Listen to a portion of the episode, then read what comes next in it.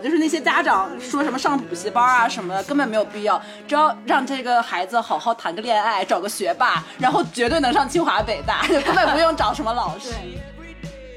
这个绝对就是属于校园片或者校园文的一个大经典梗，但我觉得挺烂的。我个人觉得它是个烂梗。我就有一个最理想的一个爱情，就觉得最浪漫的一个片段，嗯就是我放学门口一堆堵我的人，我就简直太浪漫了。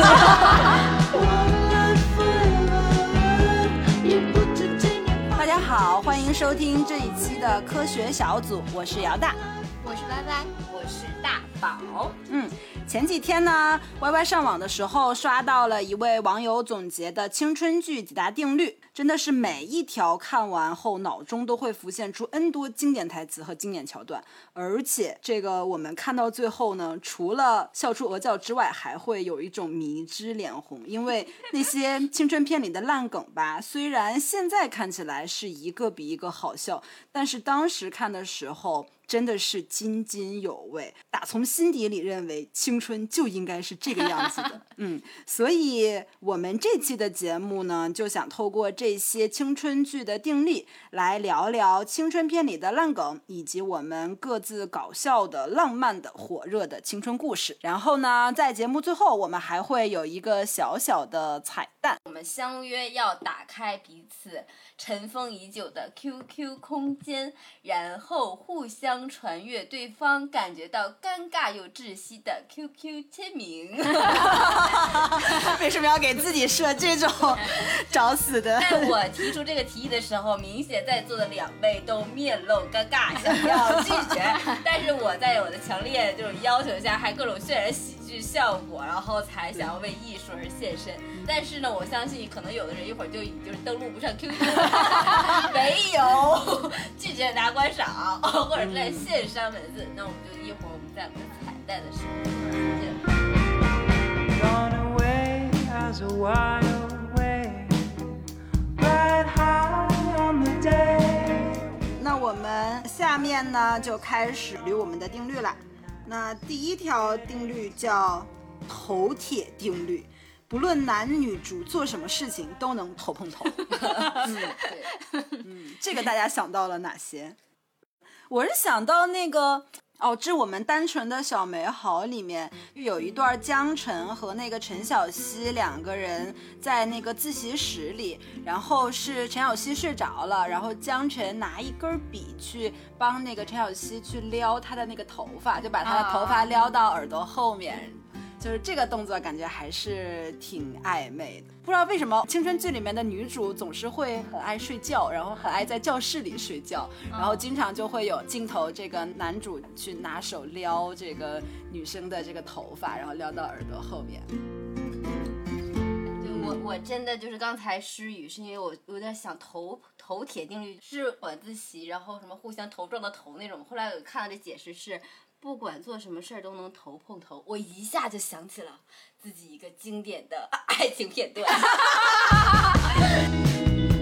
就是我情窦初开的时候，就大概我这里用 A 来的。可能这哎这字母够吗？这字母表儿。就是不知道你们想不想得起来自己在校园时期第一个喜欢上，就喜欢上一个人的那个某一个瞬间，就是你可能不是说，你可能他一直都是你的朋友，或者是你身边的某一个普通的同学，但是就是在那一个瞬间，突然感觉到有了一种过电的爱情的味道，就是当时我这个头碰头的感觉，就是。因为那个 A 呀、和我当时因为一个机缘巧合要一起共同表演一个节目，哦，然后。然后那个时候呢 嗯，本来是我们属于是毫不相关的，然后就是那个年代大家都会分享 MP 三的耳机呀、哦啊，然后我们就一人拿着一个耳机，好经典的桥段。头轻轻的碰到了一起。当时耳子耳朵里面已经听不到任何音乐的声音，就心跳的声音。简直就是我内心的狂欢。然后我们俩整个学习的音乐的能力都降低为零，我们就是一到课间的时候就会头破脑胀，看不到语就是音乐就只是个辅助，是吧？对，就是那段经历还蛮难忘。可能说是我们年少时期没有很明确的一种爱情模样的时候，嗯可能荷尔蒙就是在肌肤相亲之间，啊然后突然对的有一点小的爆发。爱情产生的契机，哎，对对对，就是那么一个信我。怕我说 A 的故事太多，回头其他人会不高兴，回头会把故事分散开。那好，大家觉得这个是好梗还是烂梗？我觉得应该算是好梗，就是它可以制造就那种两个人自然而然的能够在肌肤相亲的那种空间，然后能制造那种暧昧的小气氛。我我觉得微好吧，对，因为这个梗一般出现的都是还是在递进阶段，对对对对，就是暧昧对期。对，你得有点什么事儿，两个人在一起才能发生故事。那我应该从始至而至终，我都获利于这个梗了，然后我还在那说它是烂梗，我认为它是一个非常好梗，而且 在现实实践来表明它也非常有效是有吧利于促进你们的感情，是一个怦然心动的好契机。好的，好，很好。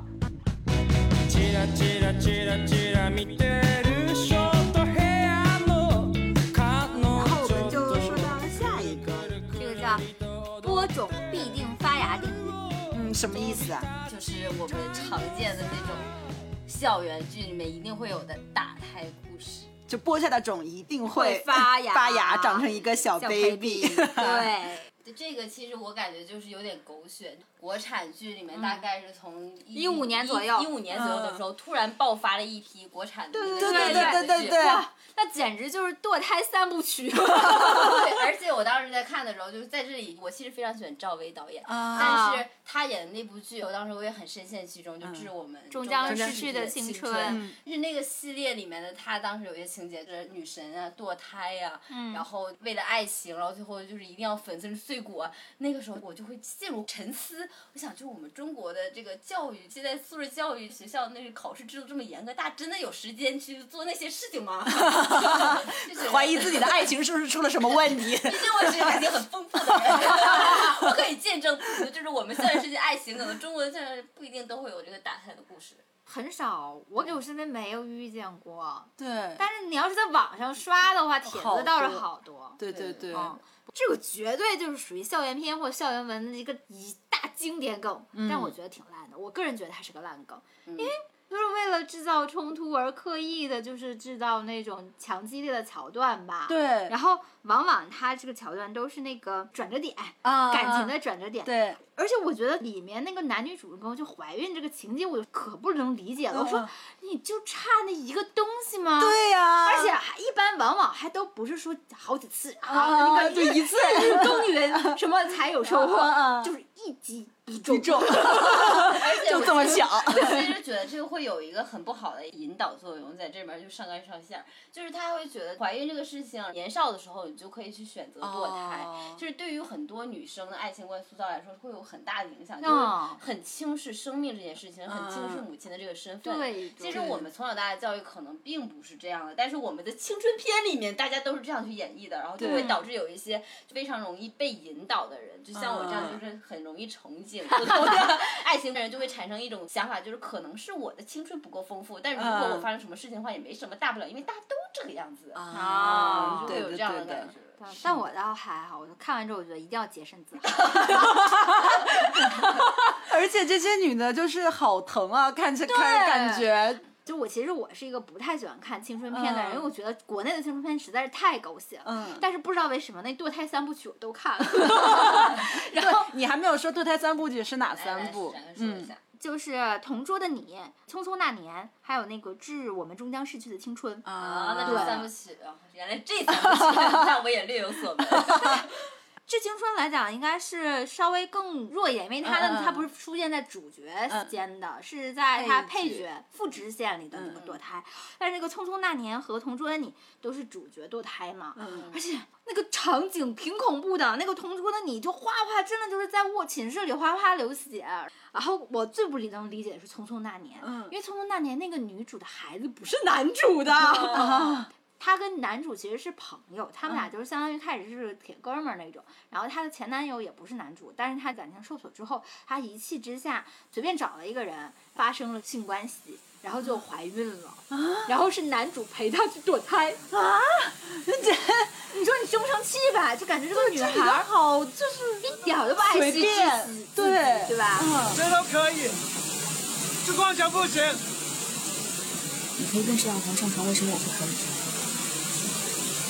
两个人做爱是彼此相爱啊，况且爱你吗？你爱他吗？我我当时特别不能理解这个剧情，我觉得这真的是在渲染不正确的价值观。对，真的是 批判。而且说起这个，我就想起另一个就是日本特别经典的青春片，就是新垣结衣和三浦春马演的啊《恋恋空对，就因为中国的这些青春片，一般堕胎都是男方不怎么出现，或者就是想要不负责对对任，对分手的前对对兆对对。然后《恋空》里面是我唯一看到的是两个人因为这个女方怀孕了，然后反而两个人的关系能更进一步，就是三浦春马对对演的这个男孩要负起当父亲的责任。おめでとう 俺らの子供もてか産んでくれ絶対に幸せにするから産んでいいの？当たり前だよ頑張って二人で育てようぜ这是我唯一看到的一部怀孕之后有好结果的。嗯，他们俩那个时候还打算把孩子生下来。对对对，嗯，而且就是让他通过这个怀孕这件事，让他看到了三浦春马这个角色从一个男孩变成了一个男人，变得更有责任和担当。 哎，你别说，好像的确国外或者是台湾、嗯。这种还多一点，大陆基本上都是分手。对。就是你提醒我，我看过一部外国的叫《朱诺》，啊那个也是把孩子会生下来，而且我觉得更正向意义吧，他就嗯。挺直面的去讨论了一个少女怀孕的问题，嗯而且她跟那个男孩子还不是情侣嘛，他们就是一夜嗯情。嗯然后，但是她就怀孕了，怀孕之后，他们两个也算是互相扶持，最后把孩子生下来。但是他们生下来之后，他们也没有发展成情侣，嗯只不过说觉得对这个孩子都有责任。嗯嗯，感觉可能这个就是国外跟中国的对对文化不太一样的地方。嗯其实那个是我在青春时代里面就看到的，也是怀孕，然后但是她承担了那个责任不一样。啊对那个是剧里面我其实是看到是一个女孩儿，她一开始的时候也是一个挺懵懂的那个样子，然后但是她有了这个孩子之后，然后她就决定承担起妈妈的身份，然后在这过程中吃了好多苦、哦，嗯嗯她身体发生很大变化，嗯然后慢慢自己适应自己身体的变化，然后也去慢慢适应母亲的身份，嗯包括跟她的那个男朋友就是已经不是恋人关系了，但是后来因为有这个孩子，两个人也很温存的。You're not like everyone else. You don't stare at my stomach all the time. You look at my face, and every time I see you, the baby starts kicking super hard. Does? 就是又到上价值的时候，就觉得 就觉得，就是他其实是教会我们好多女孩儿，这挺去正面意义去珍惜自己嗯的时光，然后去珍惜自己拥有的东西。就是你可能在很年纪很小的时候不小心的孕育了这个生命，但是你要学会去去承接这个东西。就很直白的告诉你，如果少女怀孕，你会面对的一些问题。对对对，对是的。不过我也找到一些很有趣的，网上有提问说，为什么国产青春电影总有一个打胎的情节？然后网友答说。便于与那些给自行车打胎的青春形成签名对话。对，好，那这个梗大家觉得是好梗还是烂梗？这个肯定是烂梗。嗯，对，这个梗我也觉得烂梗，就是为什么青春就一定要怀孕和打胎？嗯，就是两个人分手不能到点其他的理由吗？对呀、而且普通人的青春是没有这个事的呀。就是你不能用少数人青春，然后就因为他冲突太激而烈而。且你知道吗？不仅是我们被这个梗影响，家长也真是被这个梗吓坏了。我现在想起来，就是我跟我爸妈曾经爆发了一场战争，就是因为我妈来自一个医疗体系的妇产科，然后她就对这个话题特别敏感。然后当时电视里面就演到这个情节，然后妈妈带着那个孩子，然后就去打胎了。我妈当时就瞄向我，我当时可真是一个就是 连头铁定律还没发生的人啊！然后，然后我就随口跟我妈说：“哼，意思就是说这种事情少见多怪啦。”你哪里来就打胎，然后我妈当时她突然颤着音站起来指着我说：“我告诉你，你是我生的，我能生了你，也能毁了你。”你给我老实点儿！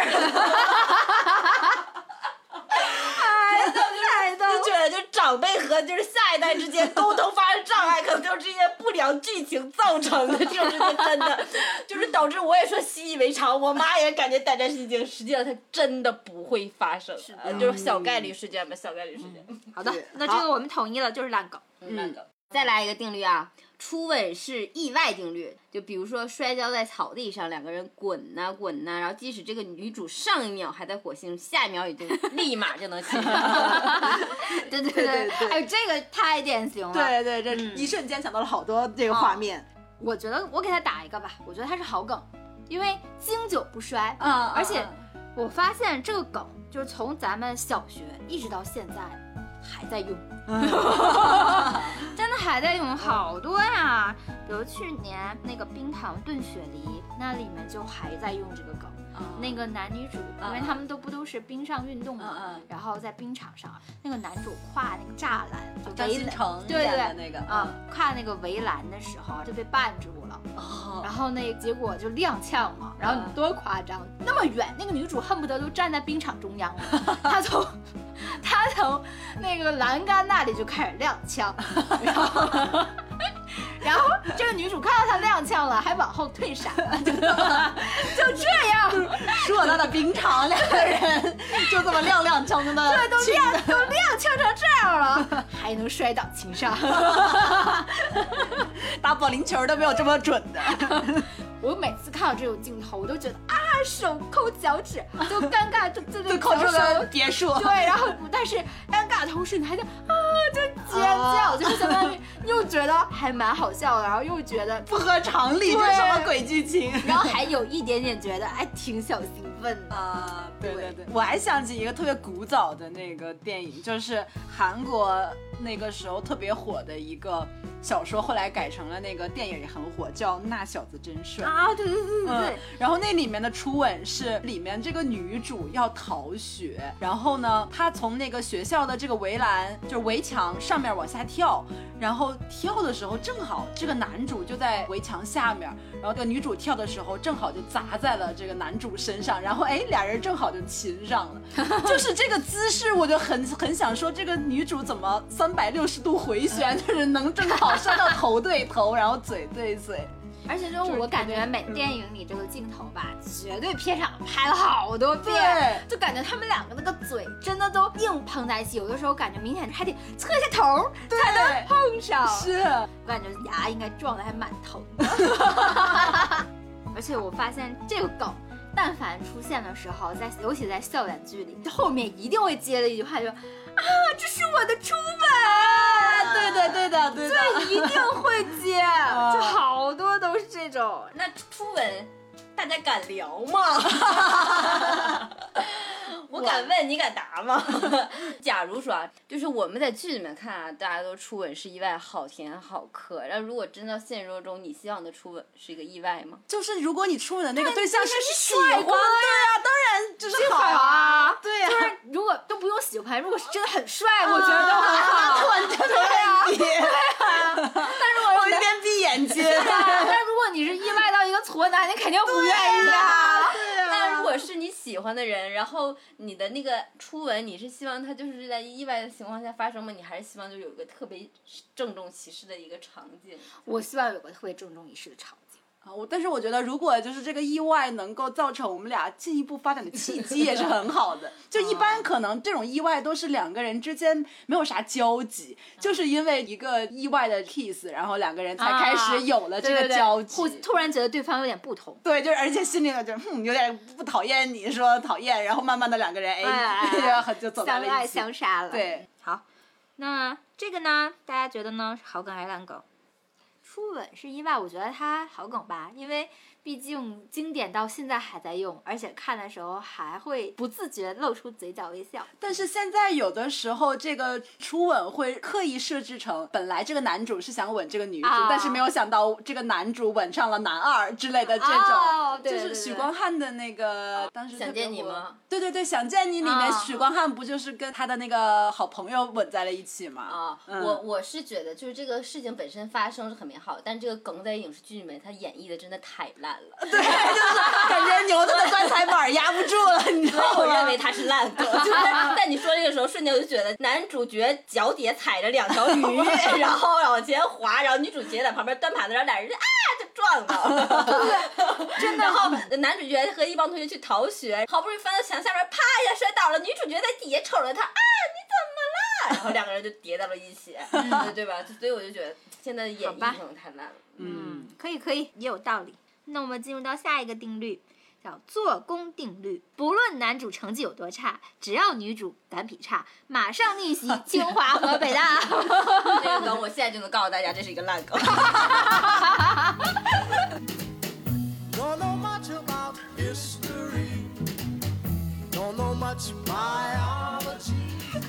这个梗就是有一种就是认真学习的人被欺骗的感觉。不尊重，我感觉我受到侮辱。对，就是那些家长说什么上补习班啊什么的，根本没有必要，只要让这个孩子好好谈个恋爱，找个学霸，然后绝对能上清华北大，就根本不用找什么老师。让我们再提起我们曾经上一集就吐槽的落不下，就这个梗，就是呃，只要认定了一个目标，然后就用了大概一张到两张的篇幅，也都不用笔墨太多，然后他就逆袭成功了。对对对从一个就从来不学习的人，然后就变成了年级前多少名。对，就是对人家同其他同学学习了三年，不如他学习一年。是的，我感觉他太侮辱人了。对，而且最烂的梗是什么呢？就是那个逆袭的人考上了，然后一直优秀的人没考上。对对对对对对对，有的有的。好头痛苦啊！而且还有好多就是是那种就是学霸和学渣最后考到了同一所学校，就是靠那个学学霸的辅导。对对对，特别多，像那个最好的我们，是对最好的我们，然后还有那个致我们单纯的小美好，对里面那个江晨和陈小希。都是学霸人士。对，然后那个陈小希就第一年落榜了嘛，就觉得自己再考也考不上。然后江晨当时特别霸气说了一句话，说你知道我高考考了多少分？就是说有我的时候辅导，你想考哪个学校都不成问题的那种感觉，你知道吗？我就觉得我这个我跟清华之间就差了一个江晨。还有好多，还有那不久之前特别火的《你的婚礼》里面，许光汉在里面也是演一个学渣嘛，他最后跟里面他喜欢的那个女生游泳池也是。就是他就是因为看到这个游泳池在大学的样子，然后他就奋发图强，用一年的时间跟他考到了同一所学校。唉，就觉得爱情的力量是 那个好伟大，就感觉为什么高中的时候不让大家早恋，就是其实早恋才是学生学习的动力。而且文理好多会有学霸啊辅导学渣的环节嘛，对然后就给学渣各种画重点呀、练习题剪出来呀、粘在什么本子上啊。那、我当时心里想，学渣看得懂吗？真的，懂吗？然后他，就逆袭成功。就是江直树，他就很典型了。对其实湘琴他就是很理想化了，就是笨笨的、傻傻的，然后喜欢的人那么闪光，还就是看上了自己，然后还愿意帮自己辅导功课。而且俩人最后还考上同一个学校，，然后一个医生，一个学护士，对，简直是对学霸的侮辱，我是觉得真的是。我感觉可能是一个保研，另一个说我家属带一下，跟他的分配是一样的，有些内幕。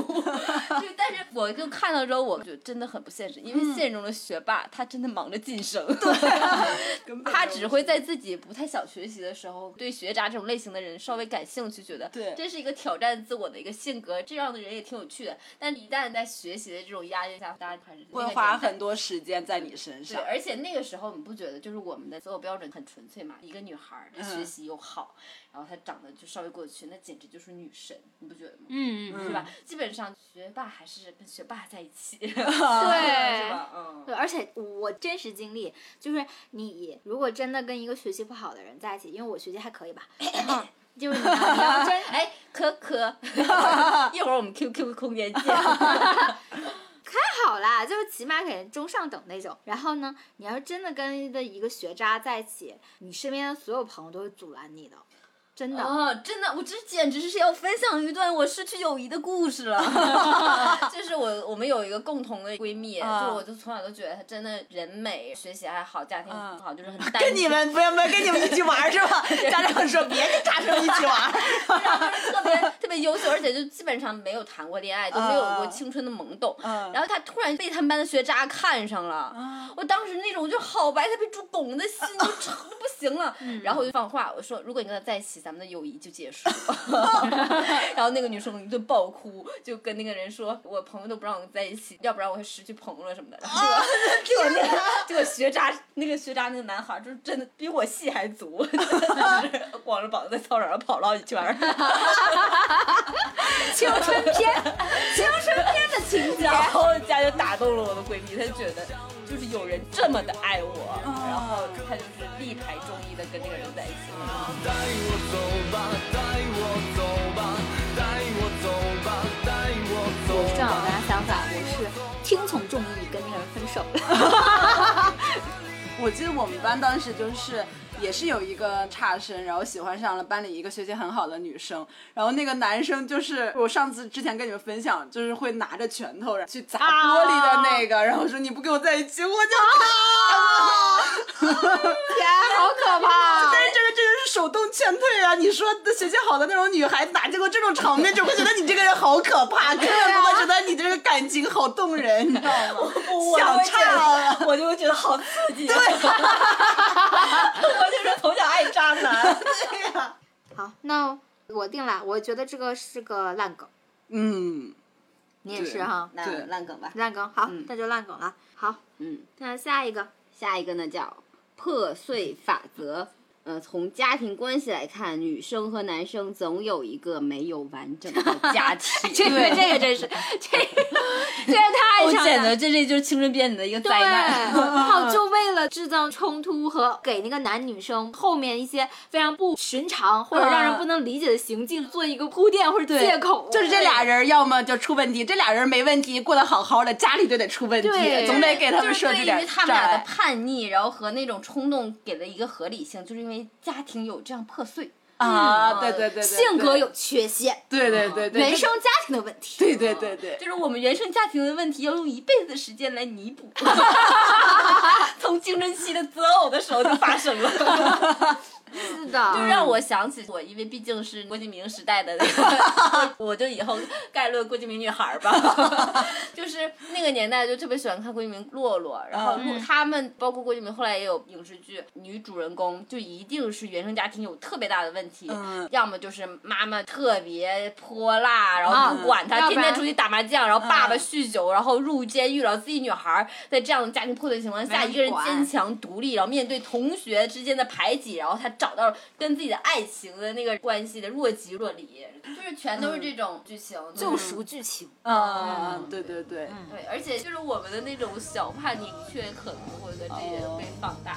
青春期嘛，嗯，就是也不懂父母，对，有的时候可能真的是原生家庭的问题，有的时候就是孩子不理解。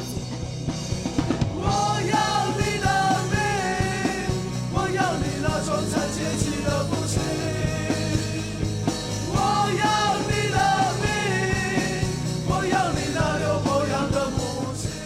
说提到作品的话，感觉好像要提到《致我终将逝去的青春》了。这么看，感觉可能是大满贯，就校园片的集大河之城那种感觉。那里面也是男主他那个家庭不和谐嘛，他是单亲嘛，然后他妈妈对于他自己的希望特别特别大，给他压力也特别特别大，所以他最后才会变得那么世俗，然后抛弃女主。对的。然后刚刚我提的那个《你的婚礼》里面，也是里面那个女主的家庭，就是有游泳池，她的家庭也是，她首先跟男主呃相遇就转学，就是因为他爸爸酗酒，天天每天打他妈和他，然后他们他妈就带着他搬家，搬到了男主的这个城市，转到了同一所学校，跟男主认识，然后没有想到后来这个他爸爸又找到了他们母女俩，最后不得已这个男女主要被迫又要搬家，然后就造成了他跟这个男主的分开，就是感觉他爸一手造成了两个人的 结合和分离，对对对，哎嗯。还有让我想起好多青春剧里面感情出现裂痕，就是哇，我要搬家了，我要转学了，爱情就要不告而别了。对对对对，是的，嗯，你觉得这个是好梗还是烂梗呢？我觉得他可能为了支撑一些戏剧需要，他算是好梗吧。嗯嗯，我也觉得他是好梗吧，因为本身能给理由的那个支撑的东西就不多，这已经算是一个强支撑了。啊，对对对，但是这种我是觉得它是会扩大这种类似于不是那种传统完满家庭的人的一些性格缺陷，就会造成很多啊在现实、对现实的婚恋市场上，就比如说人听说你家里是单亲家庭啊对对对不愿意或者会就会觉得你这个人肯定有点问题，尤呃其可能你在年纪大了还没结婚没对对象，对对对就会容易被贴标签。对对对，就是父母也会跟他说，嗯，担心家庭的孩子，然后对很多事情就不要找嗯的确就会那样，对对对然后就会有一些标签。标是的，是的，嗯嗯。对，也是啊，啊。我有一个同学，她和她的男朋友就是校园时期的恋情，高中的时候就在一起了，然后上大学的时候也还在一起，然后最后就是被世俗的标签，因为原生家庭不是完整的，是来自于离异的家庭，然后男方家里面是死活不同意，觉得在这样家庭下来的人是不健康的。其实他两个人的感情是非常好，就给这样下定义，然后折磨了几年，然后后来分手。嗯，这个真包括分手的几年，我觉得我的朋友都没有走出来，因为的确这不是他的错。他当时就有一次说，就是这个不是我的错，但是我却要用很久的时间来为他买单。嗯，就是因为还是来自于社会压力太大啊，对对，很现实。嗯，好，那我们进行下一个法则，叫捡漏法则。就是一般男主都会盯上一个不起眼的小姑娘，就是那种啊腼腆的、害羞的，嗯那种大家都看好的小女孩儿，不喜欢，因为这不能突出男主独特的品味。对对对对对对对，对，就是这种还挺多的。我感觉这种女主就特别适合就观众自行代入，就是会代入到女主身上，对一个普通平凡的这就个女主刚才说。那个初恋那件小事儿那种，对，就是默默的就会被男主这种让你万众瞩目的焦点所喜欢。做一个少女梦。哎，对对对的，觉得我也有可能会遇到这种浪漫的事情。是的，就是我觉得这个梗虽然是这么演绎的和定义的哈，大家都会在那个剧里面下定义说这个女孩是如此的平凡和普通，但是呢。真正演这个这个 这个平凡普通的人生的女孩，我看长得都漂亮的不行，对比班花还好看。然后就是经常会出来，就比如说一个女孩，感觉好像就被嫌弃普通，然后我就看这张漂亮的脸，谁看谁不会爱上。对，流星花园那些杉杉菜菜也对对是这种人设嘛，嗯嗯。但是你都是找大美女演的，嗯，是啊，就出来那件小事儿，还有那个我的少女时代，啊，对对哎，我的，少女时代简直就那女孩儿长得真的不错，就是她，就是她那个是我的少女时代，不是吧你说的不是那个，你肯定不是。我的少女时代女孩儿就挺很普普通。嗯，我我你说的是沈佳宜那个吧？我啊，沈佳宜其实她长得是真的，那个就是女神啊，她是女神，但是她嗯反而有点儿普通。啊，沈佳宜长得挺好看的呀，你怎么回事？你的审美，你就是长在了那种男主的审美上，你知道吗？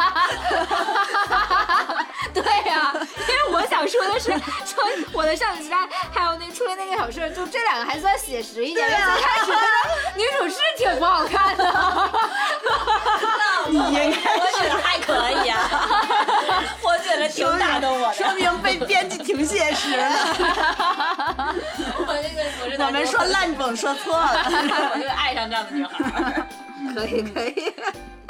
那我们觉得这个呢？这个我觉得其实就是蛮烂梗的。现在我们都要做独立女性了，我跟你说，没有平平凡凡还能得到爱情。现在大家都必须得努力，给我学习，给我变美，不要被这个法则所影响，我说就得加油，就是王子是不会掉到你的头上的。我跟你说，就烂梗，烂梗无疑，鼓励女青年。太卷了，太卷了，可怕。好吧，那就烂梗了。好，下一个是陈胜吴广定律。这个意思是说，这个青春片里面一定会有一个人充满叛逆精神，一定不满学校的各种规章制度。有时呢，男主甚至会来博得眼球，进一步追求女主。这种情况经常出现在运动会上、歌唱比赛上等等。因为学生的时候，那时候还没有遭受过现实的摔打，嗯嗯然后特别具有理想主义吧，嗯特别喜欢那种反常规，就尤其一些学渣就特别喜欢干这种事。而且那段时间不只是中国，就是日本啊、韩国，你没觉得那时候配的都是属于那个男主都是那种小混混型的，啊就没有正经学习真的，全是小混混。漫画也是，但嗯是你们上学的时候有没有就是那样的男生会觉得很特别呢？啊，对啊，我就喜欢那种，你知道，我们们上学的时候，我对口的那个初中就是一个出名的那种小混混的那种初中，然后经常那个说哪哪哪又打群架了，就是那种约架的那种。我小时候上小学的时候，我就特别喜欢那个学校的哥哥们，我觉得他们好好。哎，我 我经常会有一个幻想，我嗯。在小的时候就有一个特别理想的一个黑道大哥的女人，不要剧透，就有一个最理想的一个爱情，就觉得最浪漫的一个片段，嗯。就是我放学门口一堆堵我的人，我这简直太浪漫了。然后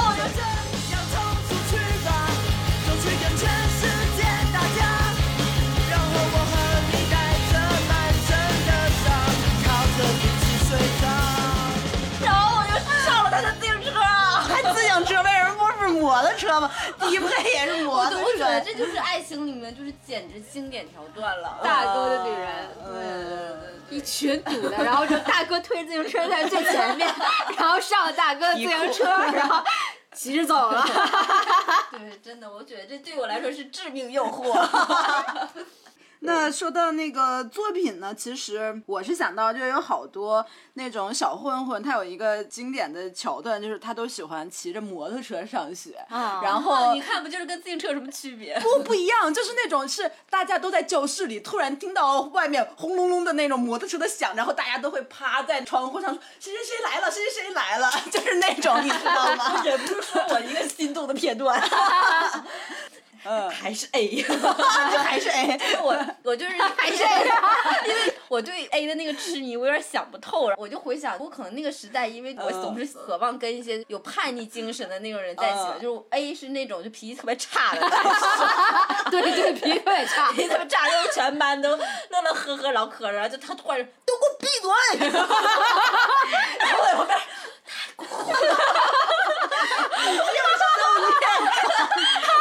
小鹿乱撞，因为我们班级那个学习环境都比较不错，你要想纯找着混子也很难，这种在学习好的里面找脾气差的。然后太搞笑了。然后你这，然后我记得当时我们上上自习课呢，嗯然后哎，简直太叛逆了，一想起就叛逆，就是大雨瓢泼，嗯然后大家都在那儿，对，正常的上课，那老师好像突然说拿出一个什么笔进行涂改，然后我就在旁边，哎呀，我没有，然后那个 A 突然就。你说什么？然后就感觉哎留级了好多年，真的是个社会人士。那个逼我没有，他就特别生气，就那种特别霸总的那种。这你都不带，就是那种你这个小笨蛋，然后，然后就是那种，但是他没有小笨蛋这么亲密的称呼，他就是那种大傻子，他也没有这么东北了，反正你们自己感受。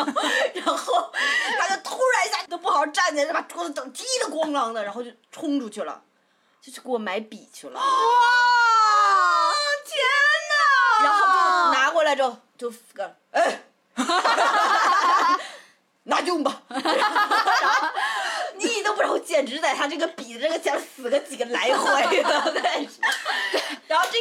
片段一，还有一个片段，真是我再插一个，还是叛逆，真太叛逆了。就当时，当时因为他还属于是那种特殊身份，就是那种老师家孩子，哦，我以为就是真正社会小青年混的。那多特殊身份。然后当时的时候，因为我们俩就是闹得轰轰烈烈，那就是满城风雨。然后当时进行考试呢，嗯，他妈妈监考。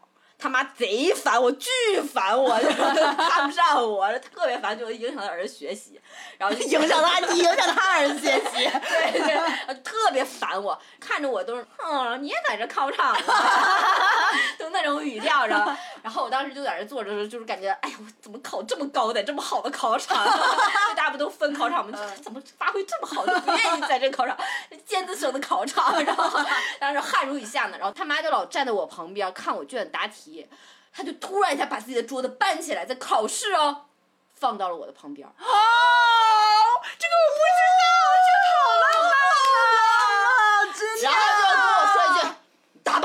”就是这真人的 答，我的天哪！这就是我 A 的故事很多的原因。不你爱上渣男，这谁顶得住。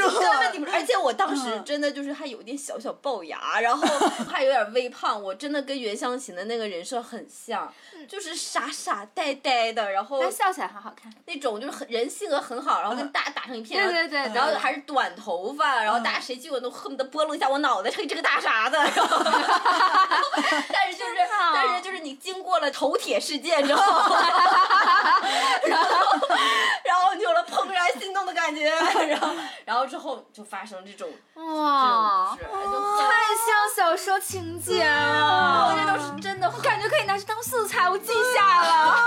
二十年了，小说，二十年前的事儿了。哎，这个都不过时。对啊，我我而且我不知道的，我真的很吃那浪道，而且你知道吗？是力排众议啊，就这样的事情很多。谁不吃当时啊？那可是个初中时候，谁顶得住？太酷了！所有这个我投啊，跟你说他是烂梗。你这 高宇，冲你这故事，我给他投好梗。对对对，就是这种男生哪个女生不爱呢？嗯，尤其这种现实与真实发生，一下就感觉好好磕呀，对，就感觉好惋惜。你们咋当初再争取一下的？我也不是你们这些朋友力力劝分吗？我也争取了好多年。这期内容有点长，我们分两次来放。这期节目就到这里啦，也欢迎你在评论区给我们留言，说说你的感受。期待与你的下次再会，晚安。